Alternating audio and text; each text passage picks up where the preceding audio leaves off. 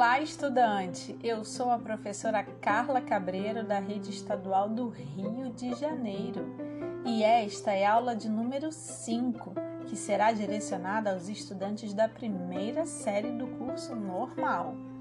Eu vou mostrar questões relacionadas à disciplina de arte referentes ao quarto bimestre. Você quer aprender? Vamos juntos então! Hoje nós vamos falar sobre alguns palhaços que marcaram a história do Brasil e algumas obras de arte também. Fique ligado!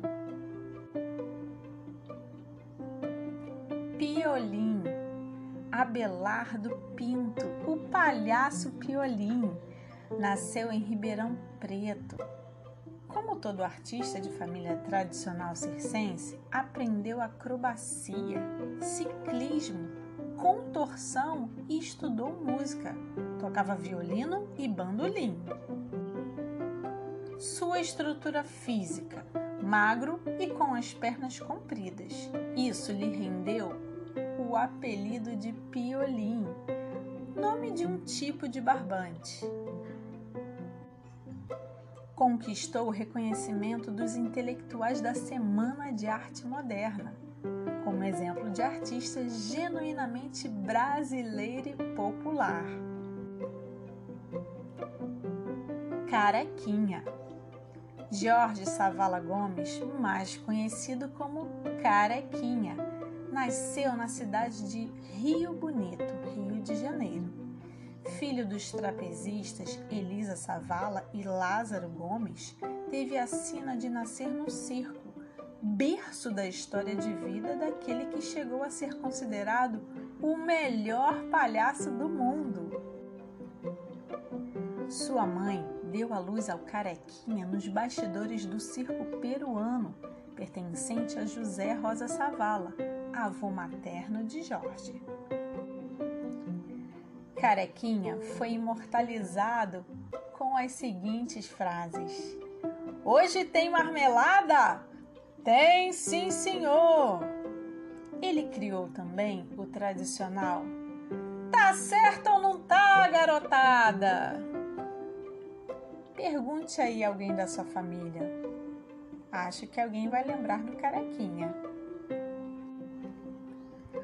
Faísca Abílio da Silva Júnior, o palhaço Faísca, nasceu em um circo.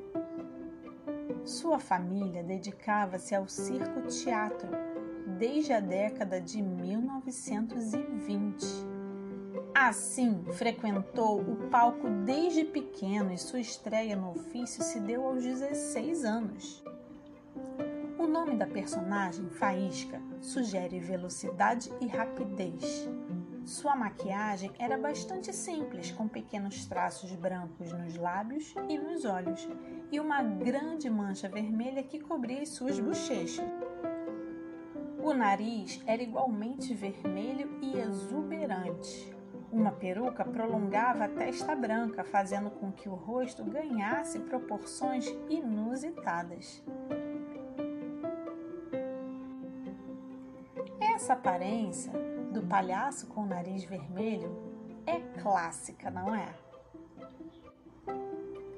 Alguns artistas famosos fizeram suas obras de arte baseadas nesse tema curioso, que é o circo. Ah, você já viu alguma obra de arte, uma pintura ou escultura com esse tema? Fica a dica pesquise, pois você vai descobrir muitas obras bem legais. Um exemplo é o Circo de Portinari. Se você pesquisar, vai descobrir outras obras de Portinari com a série Circo.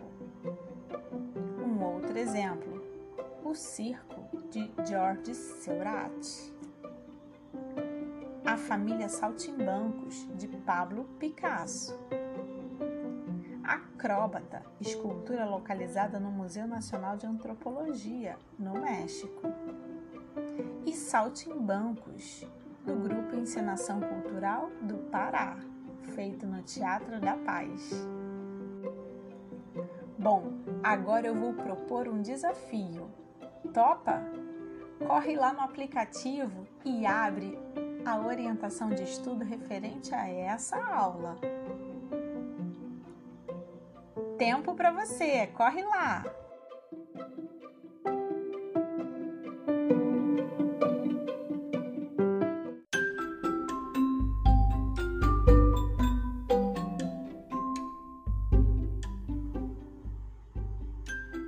Então, já pegou a sua orientação? Bom, é um desafio localizado na página 23 chamado Racha Cuca. Lá você vai fazer um jogo e aprender ao mesmo tempo. É um caça-palavras com as palavras e questões pertinentes do circo. Vai ser muito divertido. Depois, você vai seguir com a sua autoavaliação. Vai marcar lá se você entendeu tudo, se você entendeu quase tudo, se ainda tem dúvidas ou se não entendeu nada. Depois de tantas informações, tantas aulas, faça essa sua autoavaliação. Vai ser muito bacana.